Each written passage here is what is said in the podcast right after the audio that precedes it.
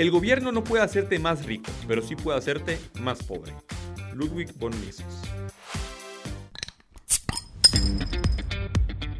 Bienvenidos a Fuera de Contexto, un podcast fuera del contexto de la rutina, de lo cotidiano, para ponernos en contexto del acontecer político del país. Poniendo todo sobre la mesa mientras conversamos con invitados de primera. Preparen sus cervezas para que hagamos política porque si no lo hacemos, alguien lo hará por nosotros. Empezamos. Bienvenidos a una emisión más de Fuera de Contexto. Para mí, José Fernando Elena es un gusto poder acompañarlos un jueves más en este podcast que es traído a ustedes por República. El día de hoy nos acompaña un invitado muy especial desde la Fundación Libertad de Argentina. Él es Nacho Bongiovanni. Nacho, bienvenido a Fuera de Contexto. Hola, ¿qué tal? Muchas gracias por la invitación, José. La razón por la cual decidimos tener a Nacho en este programa, y como le comentaba, es porque justamente viene a caernos como anillo al dedo.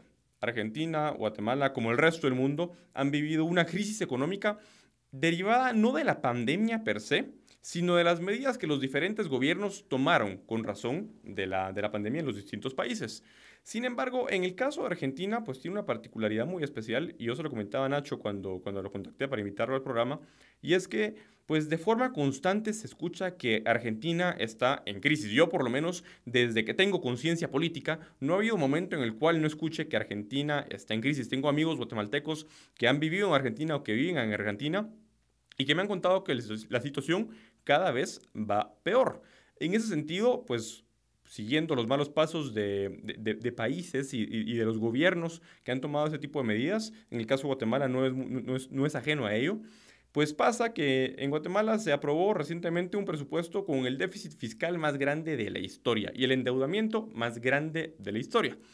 En ese sentido, Nacho, tal vez para, para empezar a, esbozar, ¿por qué se escucha constantemente cuando hablamos de Argentina que, pues que Argentina está en crisis? ¿Desde qué momento está sumida Argentina en una crisis económica y cuál ha sido la razón por la cual Argentina no ha salido de ahí?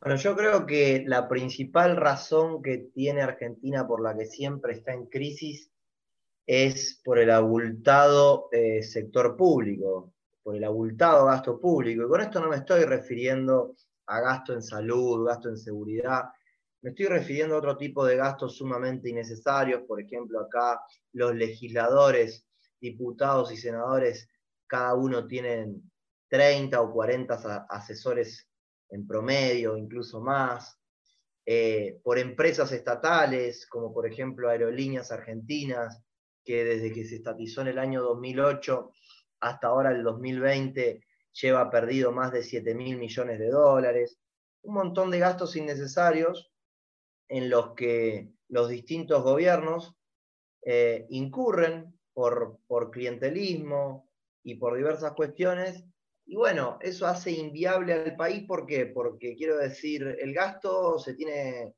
este, este gasto se tiene que financiar de alguna manera. Eh, la manera natural de financiarlo es con impuestos. El tema es que el gasto al ser cada vez más grande, Argentina necesariamente tiene que incurrir en mayores impuestos y eso termina ahogando al sector productivo, que en el caso de Argentina el único sector productivo que existe es el sector privado, porque el sector público no es productivo en ninguna de sus funciones, lamentablemente.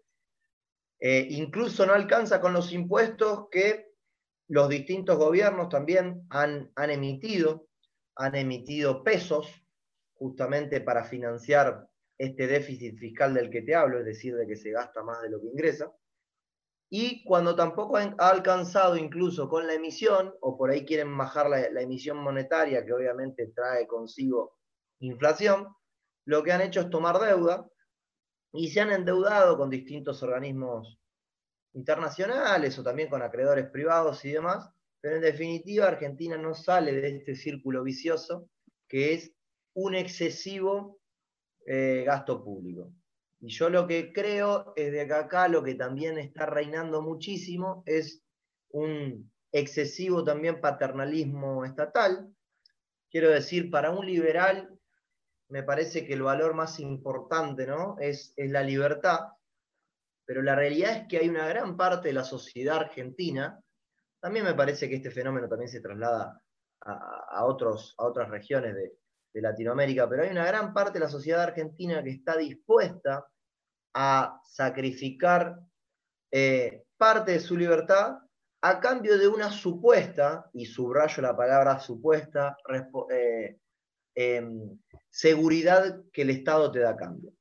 Esto en el caso de Argentina no se ve, no se ve de ninguna manera porque, por ejemplo, acá las personas que, tienen ingresos medios, en lo posible tratan de acceder a la salud privada en vez de la pública, también tratan de que sus hijos puedan acceder a la educación privada en vez de a la pública, sobre todo se da mucho en, lo que es la escuela primaria y secundaria, por ahí no tanto en, la lo que es la vida universitaria.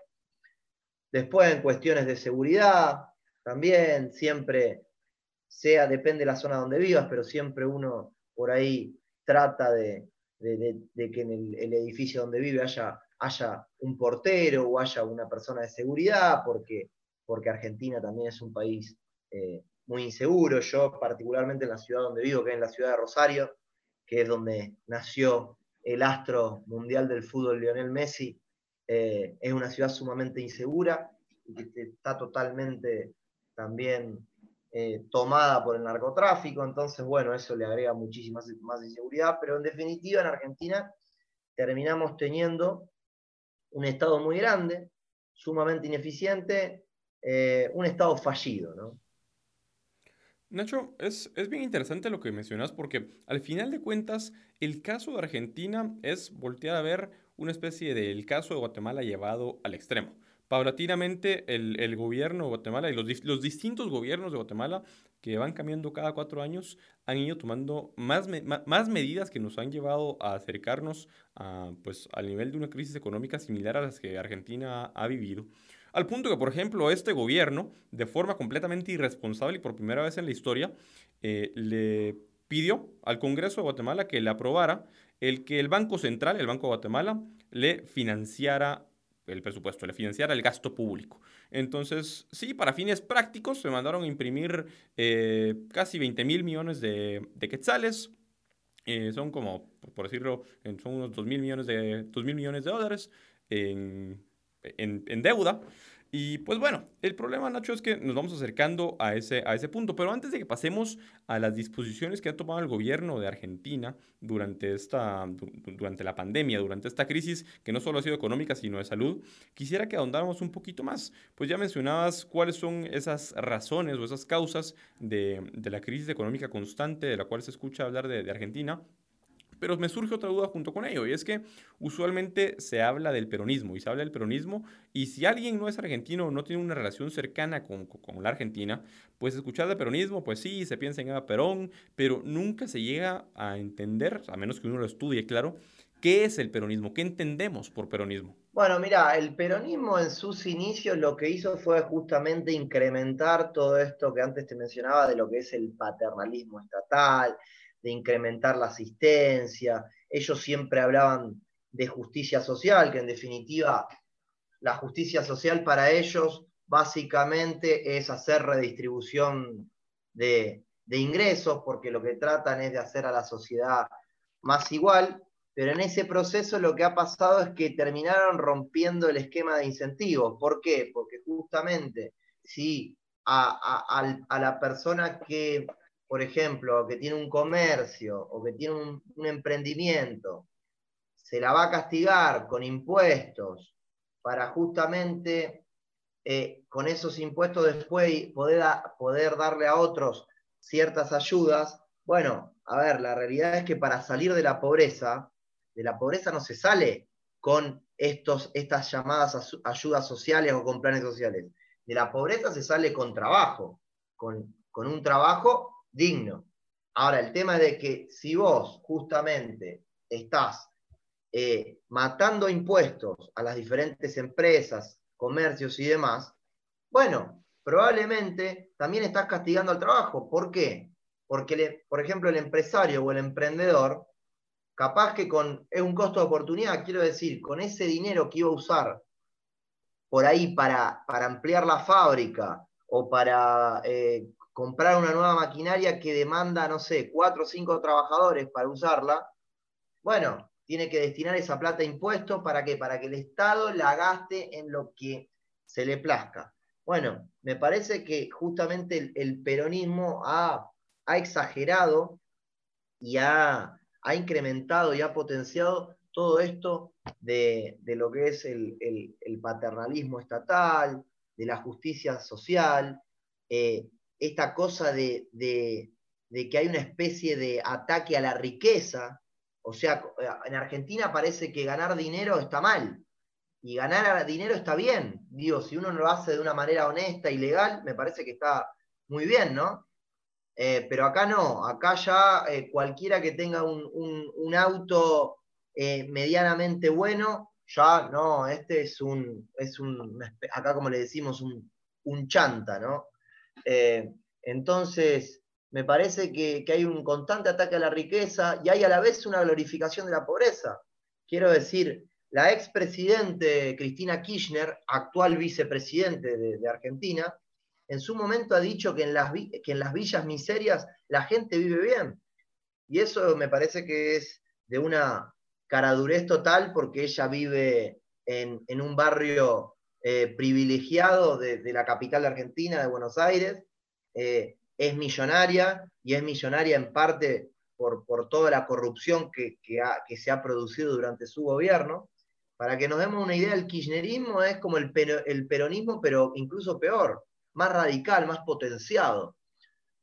Eh, pero bueno, la realidad es de que Argentina viene girando en torno a esta idea, a esta idea de atacar a la riqueza y de glorificar la pobreza, esta idea de, redistribuir, que lo único que termina haciendo es justamente eh, ahogando cada vez más a, los que tienen que generar empleo, asfixiándolos y creando cada vez más asistencialismo. Ahora, ojo, este, este asistencialismo eh, es, es, inducido, ¿no? Porque quiero decir, a los políticos les sirve, les sirve tener una gran clase, una gran masa de personas que dependan de ellos. ¿Por qué? Porque con eso les tienen cautivo el voto, ¿no?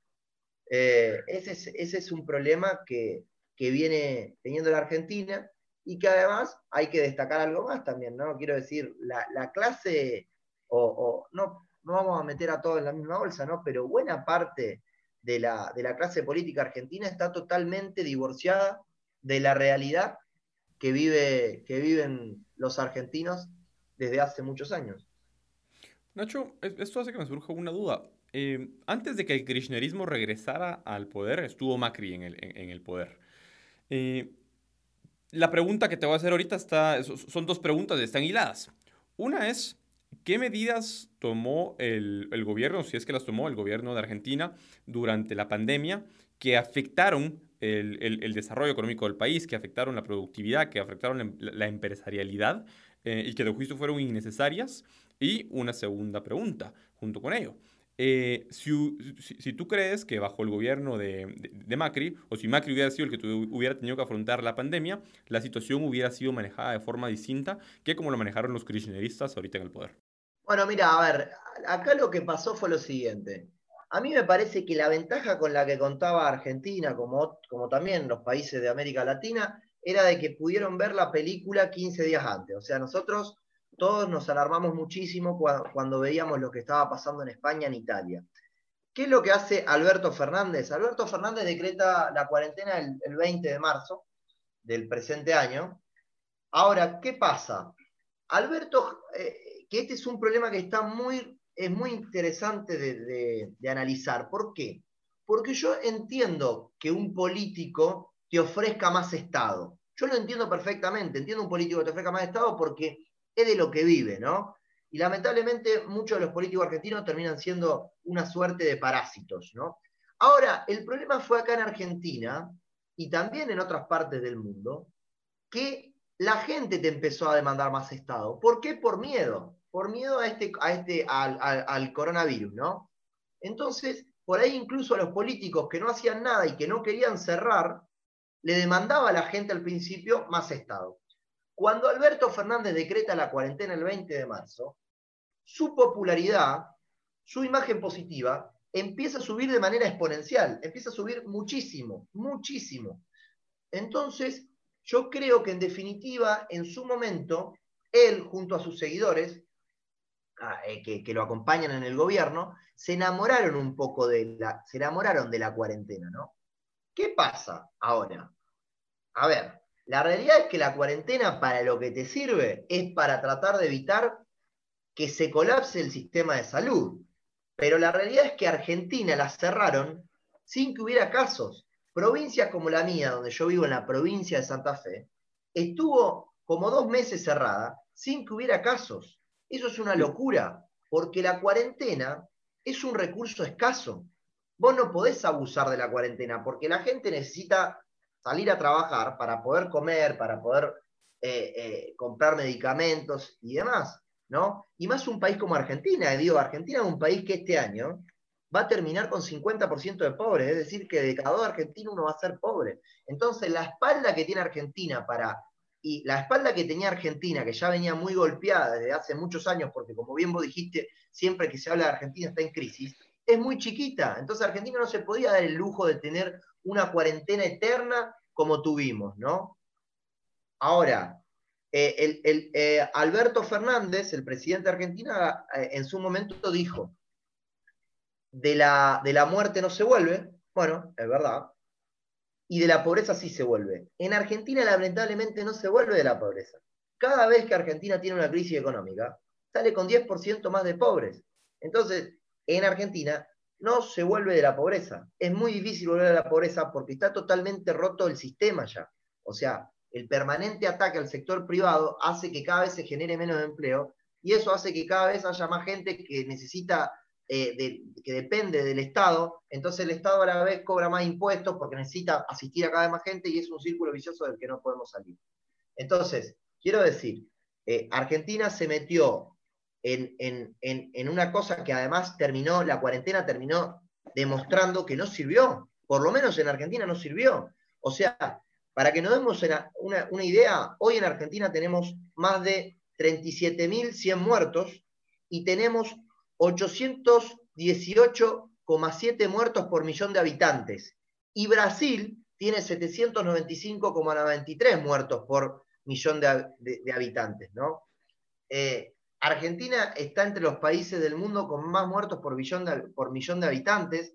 Entonces, ahí lo que te das cuenta es de que eh, no solo que eh, terminaste no teniendo salud, sino que también terminaste no teniendo tampoco economía, porque Argentina está enfrentando una de las peores crisis históricas y además, no solo eso, porque la crisis económica, hay una parte que era inevitable, que está totalmente asociada a la pandemia, ¿no? Al miedo que hubo al principio y que mucha gente lo sigue teniendo, pero después el resto de la crisis económica es responsabilidad eh, plena de los gobernantes, de los gobernantes de turno.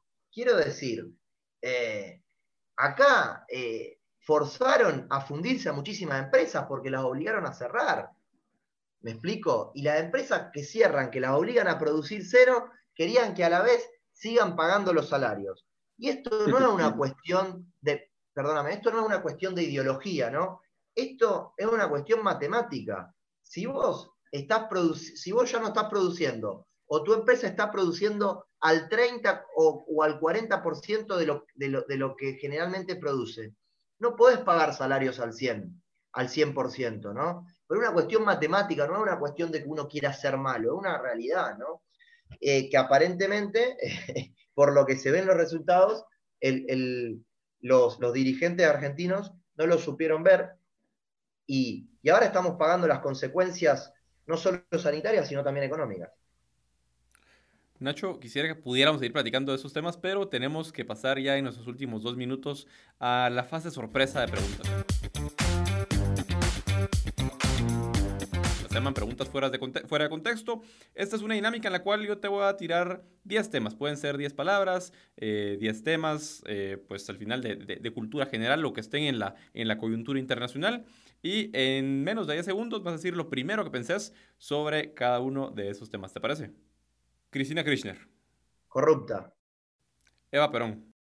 Demagógica. Bolsonaro. Polémico. La vacuna para el COVID-19. Esperanza. Las elecciones de los Estados Unidos. raras. Nacho, muchísimas gracias por acompañarnos en Fuera de Contexto. Muchísimas gracias a ustedes.